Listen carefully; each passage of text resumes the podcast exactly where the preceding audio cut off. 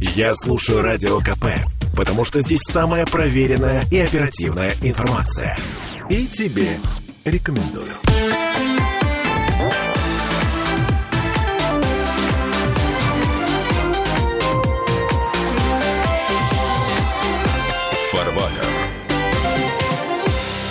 Я сейчас страшную вещь скажу. А Если люди воюют, да, значит, это кому-то нужно. И неважно, какая это война, горячая, холодная, промышленная война, вот причины и последствия промышленных войн, как это все устроено, давайте будем обсуждать сегодня в таком составе. Дмитрий Делинский, депутат Госдумы, доктор экономических наук Михаил Делягин. Михаил Геннадьевич, здравствуйте. Здравствуйте. Доктор технических наук, автор книги «Нравственная экономия» Сергей Кобин. Сергей Добрый Викторович, день. Да, здрасте, здрасте. Я сейчас тут немножко птицей-секретарь побуду. Цитата из книги «Нравственная экономия». Фабрики и заводы промышленно развитых государств имеют многократное превосходство и преимущество перед новыми или только что созданными промышленными предприятиями начинающих или пытающихся восстановить свое промышленное развитие наций. К этим преимуществам следует отнести опыт и навыки инженеров, техников и рабочих, имеющих промышленное образование и знания технологий, современные станки, машины и оборудование, умение покупать сырье и полуфабрикаты по более выгодной цене, обширный кредит и минимальный процент займа, Исходя из кредитной истории нескольких поколений промышленников, наличие поставщиков и покупателей, сформированные внутренние и завоеванные колониальные рынки. Эм, В последующем эти обстоятельства позволяют высокоразвитой промышленной нации объявлять основным своим конкурентом промышленную войну. Не на жизнь, а на смерть. Конец цитаты. Ну вот нам ее и объявили. Когда... Нам ее не объявляли, просто Да. нас ее просто ведут. Да, когда в 1894 году, сейчас ведут, а объявили изначально в 1894 году. Первично Англия все знала прекрасно и даже в 1853 году. Поэтому все история Николая I, она и закончилась тем, что мы были вынуждены открыть свой рынок для товаров фабрично-заводской промышленности иностранного производства по итогам Первой Крымской войны. Это известный факт. Что касается 1894 года, то когда Менделеев прибыл в Лондон, он рассказал о, о том, как мы победили их в производстве керосина и победим в производстве э, значит, хлопка-пороха, это произв- произвело эффект взорвавшейся бомбы. Это был шок, потому что в этот же период в Америке были жесточайшие э, демонстрации, связанные с как раз с доставкой этого хлопка по железным дорогам. Менделеев, сам того не желая, напомнил нашим английским, а, в кавычках, и американских друзьям о том, что может произойти с ними. Поэтому все войны, которые происходили, начиная с 1904 года, куда нас завели, да, мы помним, как было. Вот сейчас я пытаюсь, кстати говоря, через э, библиотеки восстановить письмо Вильгельма II, Николая II в отношении того, что дезавуирован, э, Да, в 1904 году. да, что Да, дезавуирован ну, договор. а, это, о извините, торговле. это было прекрасное письмо, потому что оно не содержало никаких условий. Это же просто констатацию. Мы вас послали, все, забудьте, идите, идите куда мы вас послали. Имеется в виду... он, Мы э, больше не будем выполнять наше соглашение. э, Соглашение по таможенным Потому- пошлинам. Да, да, да, да, да. Как мы потеряли все свои достижения, которые у нас были с 1900 1891 года, 13 лет. Об этом мечтал Вильгельм II, вообще это была его мечта, и он ее реализовал. Так. Вслед за этим появилась война 1914 года, потому что они получили неза- незаслуженное обогащение. Вот вы обратите внимание, к чему уже стремились э, германцы, немцы в 1914 году. К нашей земле. А что их тогда интересовало? Вот интересно. Жизненное пространство? Да, наверное, Украина. Э, Украина как источник сырья и прекрасные земли, которые входила естественным образом в состав Российской империи. А что же произошло у нас в 1941 году и 1945? Та же самая подобная ситуация. К чему мы стремились? Кавказ, Украина и так далее. Опять же, что, мы там, что, что нам было там нужно? А, а, Ну, то есть не мы, а фашистская Германия. Я э, это смею заметить. Ну, да, Да. значит, ресурсы. Да, и теперь последнее заявление депутата, э, одного из депутатов э, в парламенте Германии, а, он открытым текстом сказал, нас в ЛНР и в ДНР интересует что? Литий. Это что такое? Вот ответ на все вопросы. Все очень просто. Сырье для... Теперь, теперь, теперь об успехах в экономике, о которых мы говорили на прошлых передачах, на многих, на э, там, соборе. э, Всемирный русский народный Сев- собор. Всемирном русском народном соборе. А, да. извините, ради бога, литий крайне важен не только для электромобилей, в целом для альтернативной Что энергетики. тоже неплохо. Да, но и для лечения шизофреников. Вот. Что тоже не Что для западной элиты является не менее значимым вопросом, учитывая ее Так вот, состояние. но не в таких же масштабах. Ну так вот, не в промышленных масштабах. А, так вот, интересный вопрос, что вот этот вот лозунг «Вперед-назад в 60-е», основываясь на стратегическом планировании, который Дмитрий у нас отлично Делинский отстаивал. А, а, Смотрите, а почему отстаиваю? Госплан, то есть вот там на Всемирном Русском Народном Соборе предлагали вернуться в, назад в 60-е, в смысле... Вперед-назад за лиловыми кроликами. Да, а, имея в виду, что в какой-то момент истории нашего государства государство было эффективным с Да, экономической только по точки совершенно зрения. другой Значит, причине, потому что в период, когда значит, ведется война 41-45 года, блокируются все поставки иностранных товаров фабрично-заводской промышленности, и само государство рассчитывает только на себя. В этом главная причина. Значит, я все-таки должен зафиксировать, что Всемирно Русский Народный Собор – это люди, прежде всего, верующие. Это люди, объединенные религиозными взглядами, а а, их представления об экономике, в том числе нашей страны, иногда носят предельно экзотичный характер. Экзотический. Что такое 60-е годы с точки зрения эффективности управления? Просто по порядку. Да?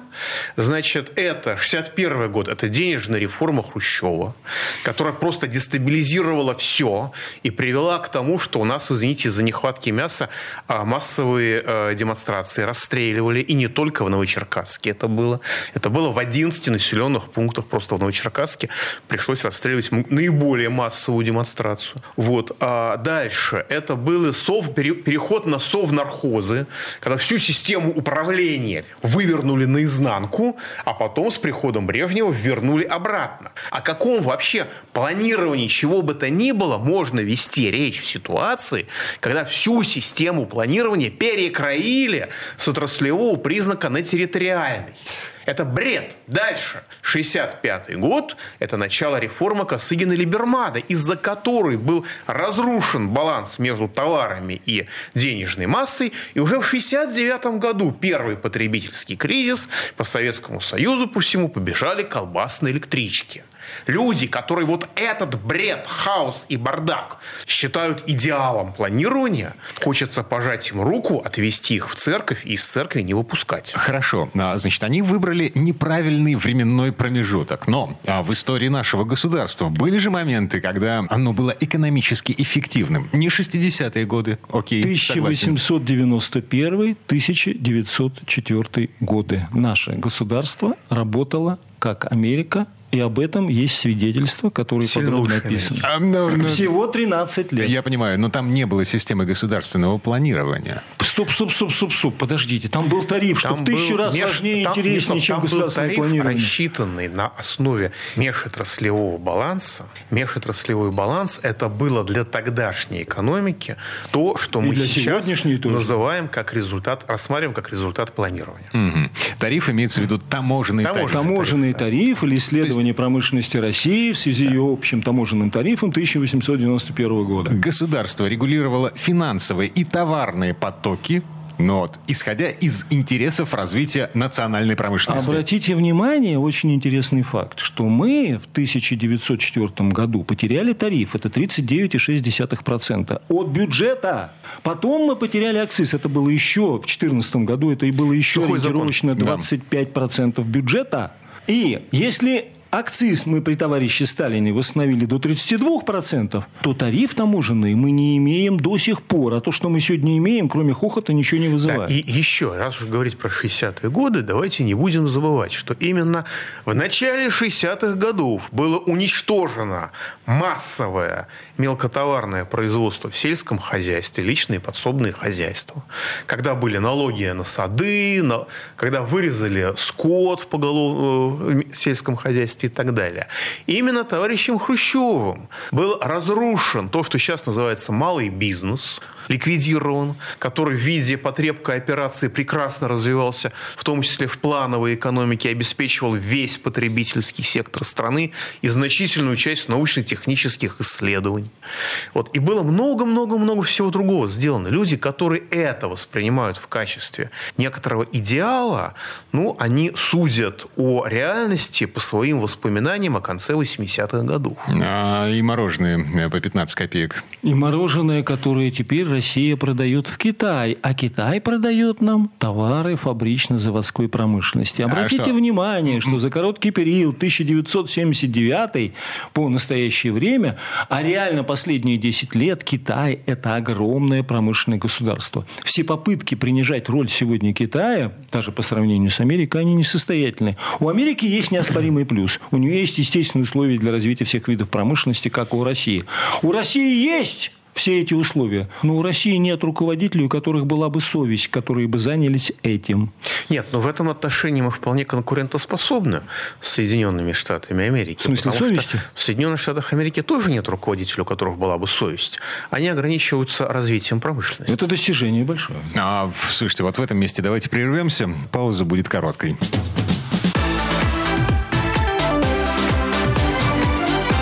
Фарватер.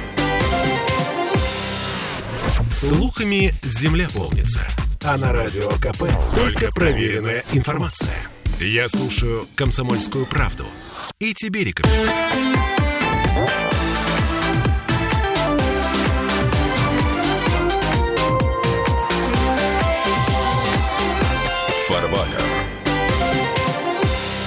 А мы вернулись, вернулись в петербургскую студию радио «Комсомольская правда». Я Дмитрий Делинский, депутат Госдумы, доктор экономических наук Михаил Делягин, Сергей Кобин, доктор технических наук, автор книги «Нравственная экономия». Мы продолжаем обсуждать промышленные войны и таможенную систему с нравственной точки зрения. Поэтому я бы попросил бы Дмитрия в очередной раз нам дать пояснение, а что такое промышленные войны и что они все включают? А, включая птицу секретаря, значит, современные промышленные войны включают в себя таможенные войны, социальное разложение, подкуп туземных элит, вмешательство во внутренние дела туземных государств, санкции и навигационные ограничения, эпидемии и пандемии, применение спекулятивного капитала, использование допинговых и коррупционных скандалов с целью деморализации Конституции, флага гимна и других атрибутов туземной власти, приобретение акций туземных промышленных предприятий с целью ограничения их развития вплоть до ликвидации, раскачивание сырьевого рынка и рынка туземных валют, ограничение доступа к современным промышленным технологиям, ложные экономические учения, продвигаемый на туземных территориях под лозунгом «единственно верных»,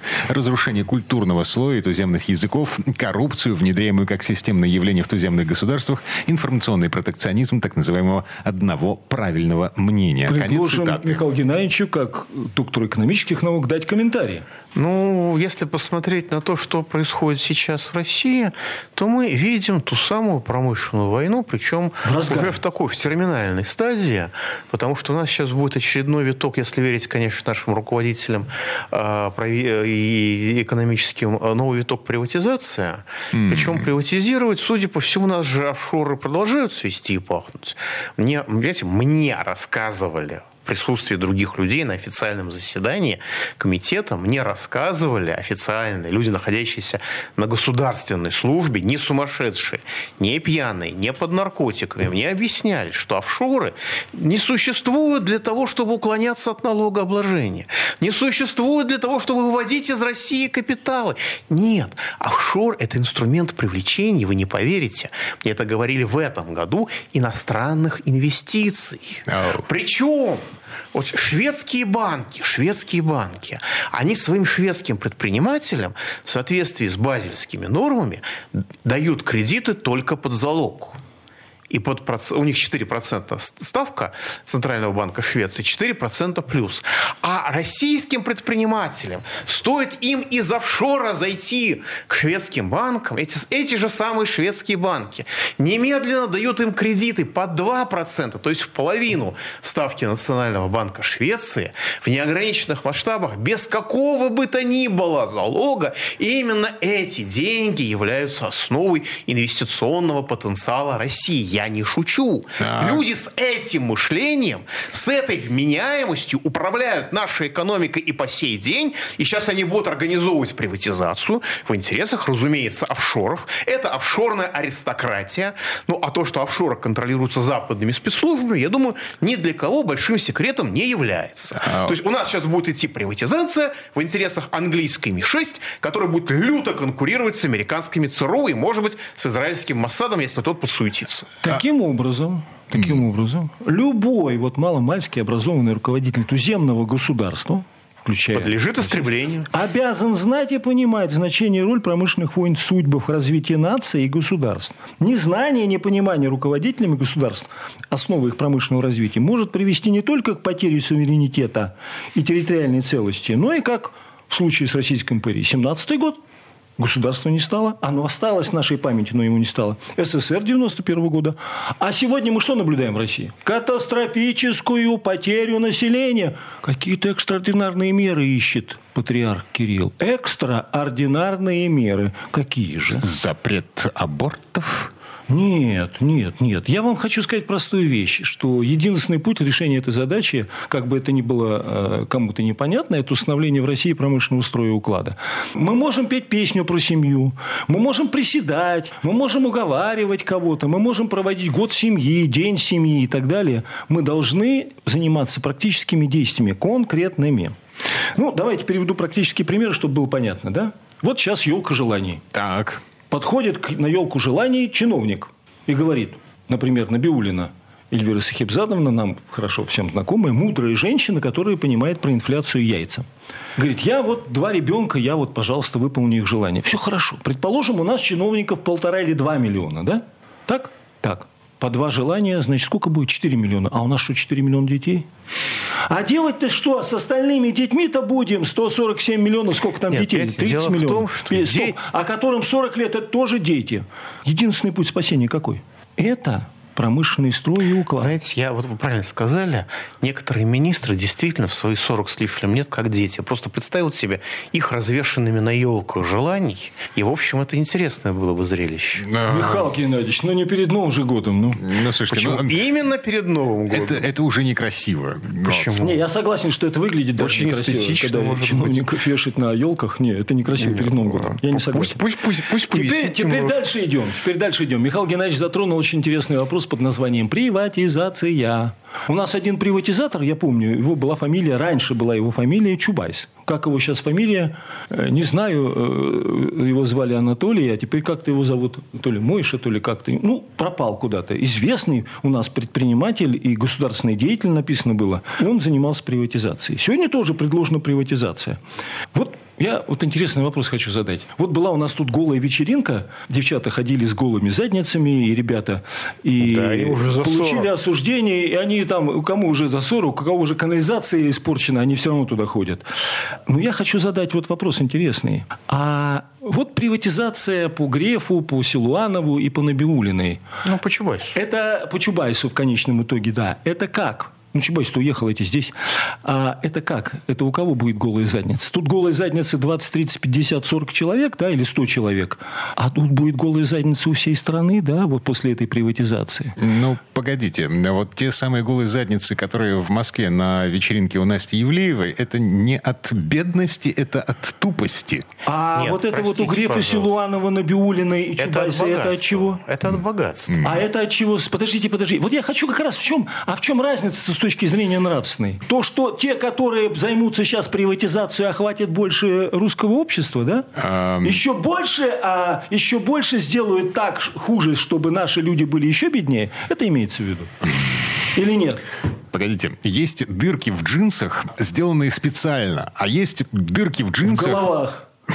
которые э, происходят просто потому, что джинсы старые, надеть больше неча. Да, разруха начинается, разруха начинается не в клозетах, а в головах. Ну, хорошо, ладно. Ну, понимаете, Так вот, вот, тихо, тихо, тихо, переводится на русский язык как слово «грабеж». Тихо, тихо. Когда вас грабят, вы становитесь богаче или беднее? Да. Наверное, богаче, объясняют нам опыта. представители Чубайса. Бойцы специальной военной операции в форме, красиво, достойно задали вопрос. Товарищ Ивлева, почему вы с голыми ходите с жопами? Я думаю, что эти же бойцы должны задать вопрос Чубайсу, Грефу, Силуанову и Набиулиной. Вы зачем хотите сделать наш народ бедным с помощью очередной приватизации? Вот такой должен быть задан вопрос. Ну, как зачем? Мало того, мало того, давайте обратимся к опыту Китая, который мы все время тут говорим. Вот Китай, вот мы в Китае, они в Китае, мы в Китае. Скажите, пожалуйста, а чем закончилась приватизация в Китае? В Китае приватизация закончилась тем, что они пересмотрели ее итоги и нашли для бюджета китайского государства 25 триллионов долларов. А откуда они эти деньги вынули? Из... Они получили эти деньги у того варья, которое попыталось приватизировать государственное имущество или имущество с долей государственной собственности в своих частных, своих корыстных интересах. Окей. Я не знаю, как это повлияло на внутренние цены на конечную продукцию в Китае. Конечная продукция в Ниже, Китае чем постоянно в существенно снижается. Кстати говоря, на автомобильную технику и автомобили в два, в два с половиной раза, а то и в четыре ниже. Если сравнить Аурос, например, и автомобиль Хунцы, высшего класса. И даже если сравнить один и тот же электромобиль, а, который в Китае производится и который собирается в Москве, называется «Москвич», разница там, по-моему, в два с половиной раза. А то и в три. Я вам показывал уже циферки. Какую часть вот из этой дельты, из этой вилки занимает то, что берет государство на таможне? А если якобы, бы государство якобы. брало Значит, действительно, если бы государство брало эти деньги, то была бы возможность, и сейчас есть возможность развития производства, но для этого блокируются, чтобы его не было, все остальные направления. А делается сверхдешевое сырье, сверхдорогой кредит и так далее.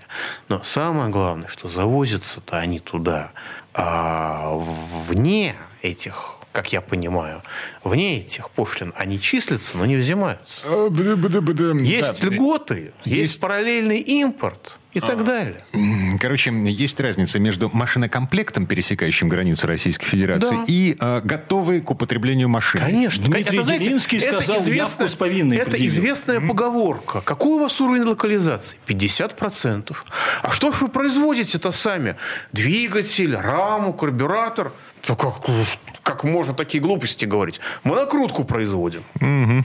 Так, в этом месте прерываемся а, на пару минут буквально.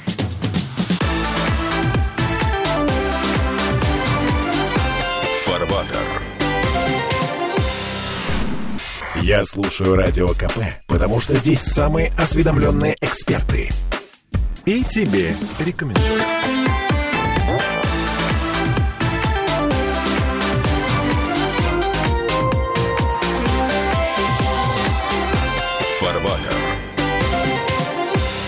А мы вернулись в петербургскую студию радио «Комсомольская правда». Я Дмитрий Делинский, доктор экономических наук, депутат Госдумы Михаил Делягин, доктор технических наук, автор книги «Нравственная экономия» Сергей Кобин. Мы продолжаем обсуждать промышленные Перед войны. нами на экране э, камин горит огонь, поэтому добавим в, нашу, добавим в нашу дискуссию пара. Так. А как все связанное с тем, что мы говорили, с пошлинами, с Китаем, о том, что и они голыми задницами и на голыми задницами на ветеринке голые, и голыми задницами, которые пытаются нам сформировать с помощью приватизации дети Чубайса. Давайте зададимся вопросом, а как это связано с Украиной? Я сейчас не парламентский. А вот я задам выражусь. вопросов несколько, а вы потом сейчас будете дискутировать с Михаилом Гигановичем и со мной. А скажите, пожалуйста, а Украина когда-нибудь входила в состав Германии? А, а, а. Нет. А в Российскую империю входила когда-нибудь? Mm-hmm. А в СССР? Mm-hmm. А вот сейчас куда входит ЛНР и ДНР? В Российскую в Федерацию. Значит, смотрите, выступает депутат от парламента Германии и говорит, что нас бы очень интересовал литий, который вот на территории ЛНР, ДНР. Выступает после этого товарищ Греф и говорит, слушайте, нам бы надо приватизировать там 30-50 ключевых предприятий. Может, может, он имеет в виду предприятие, которое занимается добычей и производством лития? Вот интересный вопрос. Как все это связано? Не парламентское выражение, а, с которого я собирался начать.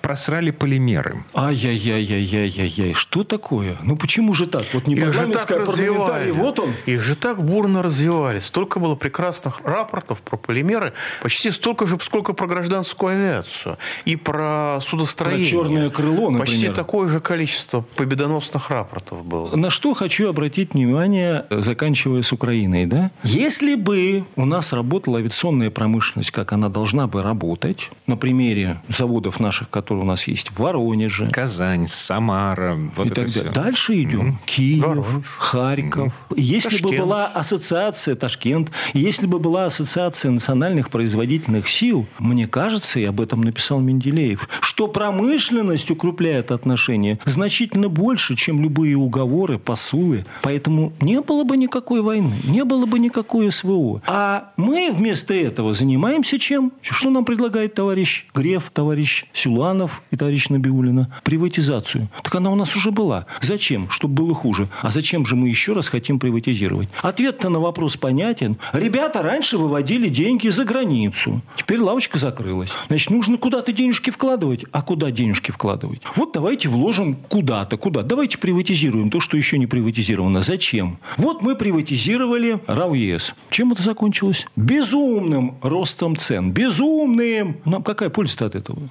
только вред. Я сейчас неправильную, наверное, вещь скажу. Вот, страшную с точки зрения доктора технических наук, доктора экономических наук. Но в моей версии реальности предприятия, находящиеся под управлением государства, менее эффективно, чем предприятие, находящееся в частных руках. То есть вы хотите сказать, что тот контроль за экономикой и тот контроль за промышленностью, который сегодня мы наблюдаем в Китае, он абсурден, и они не добились успехов, а мы по сравнению с ними в промышленном развитии добились успехов. Есть разница между предприятиями, производящими ресурсы для экономики, и предприятиями, производящими конечный продукт. Вы какие конечный продукт называете? Литий, электроэнергию, гигакалории или что вы имеете в виду? Это не конечный продукт. Это не конечный это продукт. Вот я и говорю об отраслях межотраслевых и межгосударственных балансов, которые впервые были предложены Дмитрием Ивановичем Менделеевым, которые должны быть, находиться под контролем, не обязательно, кстати, 100%, 51% должен находиться у государства, с целью того, чтобы эти средства и сама вообще функциональное, в само функциональное назначение этих предприятий,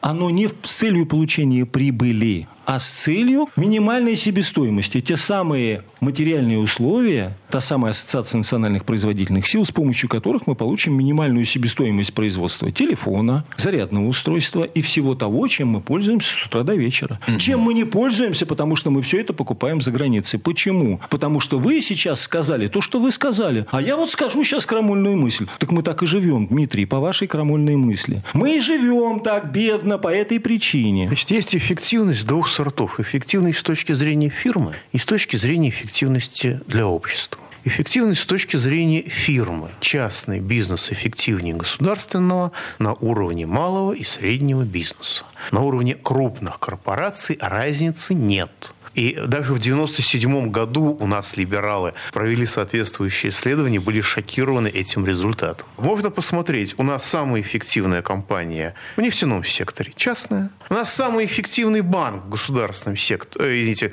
банк самый эффективный Сбер, который намного эффективнее частной Альфы, по-моему, с моей точки зрения. У нас в информационном поле самые эффективные это государственные конторы, при том, что о частном интерфаксе уже все, по-моему, давным давным-давно забыли и так далее. На большом уровне, более того, в условиях кризиса, именно государство, как собственник, который может играть в долгую, дает больше возможностей для реализации стратегических интересов компании, потому что мы видели, как, скажем, нефтяные компании, частные Запада, они брали кредиты для выплаты дивидендов. Шеврон так делал. Была более самоедская экономика, чем все, что можно было вообразить в Советском Союзе. Теперь с точки зрения эффективности для общества. Есть компании, которые обеспечивают издержки для экономики. И чтобы что-то могло развиваться, чтобы производить добавленную стоимость, издержки нужно минимизировать. То есть, грубо говоря, стая должна быть по цене не золота, а чем ниже, тем лучше. Соответственно, если я частный бизнес, который ориентирован на максимизацию прибыли, для меня это противоестественно. Поэтому базовые отрасли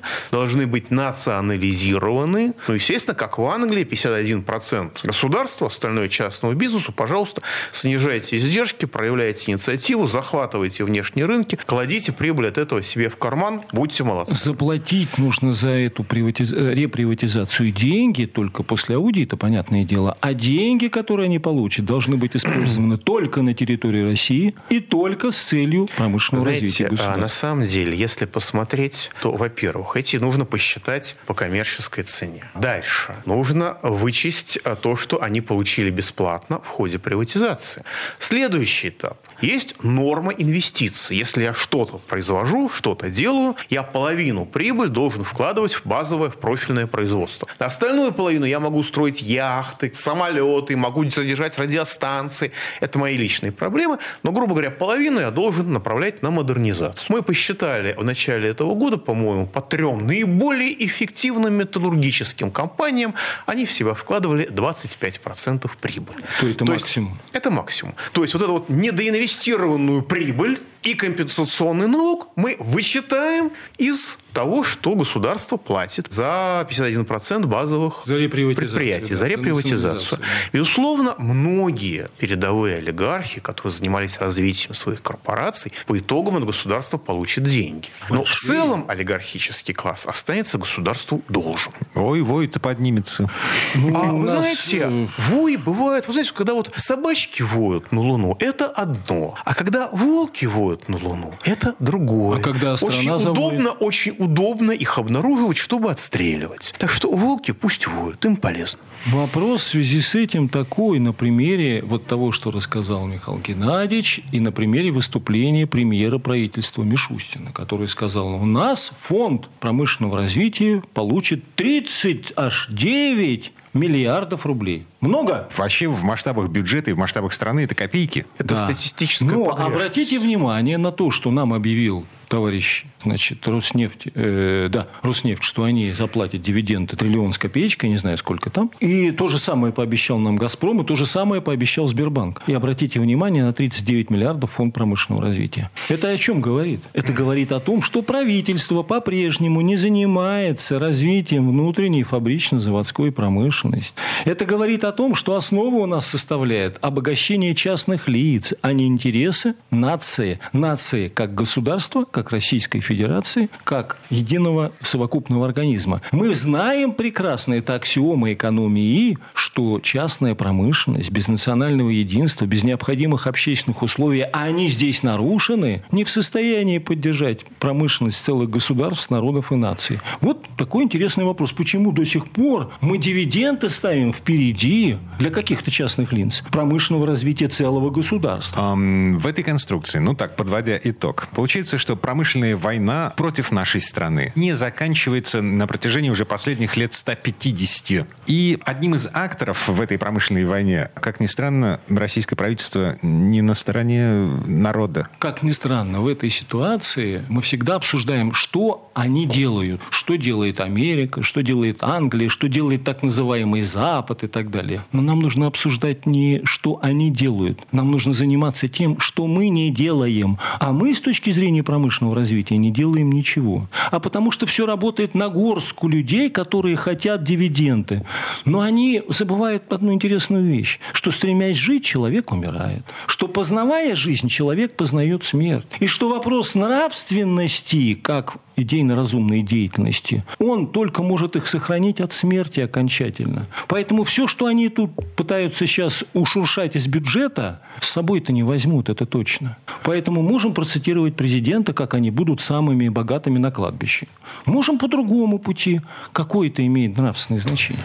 Нет, нет, Сергей Викторович, это не точно. Они будут самыми богатыми на английском кладбище. Это вот этого президент не говорил. Да, это уже дополнение. Это дополнение, конечно. Mm-hmm. Так, вот в этом месте прерываемся на неделю. Всех с наступающим. Сергей Кобин, доктор технических наук, автор книги «Нравственная экономия». Михаил Делягин, э, депутат Госдумы, доктор экономических наук. Живите долго и счастливо. Вот, по возможности со смыслом. Всего вам Счастливо. Доброго.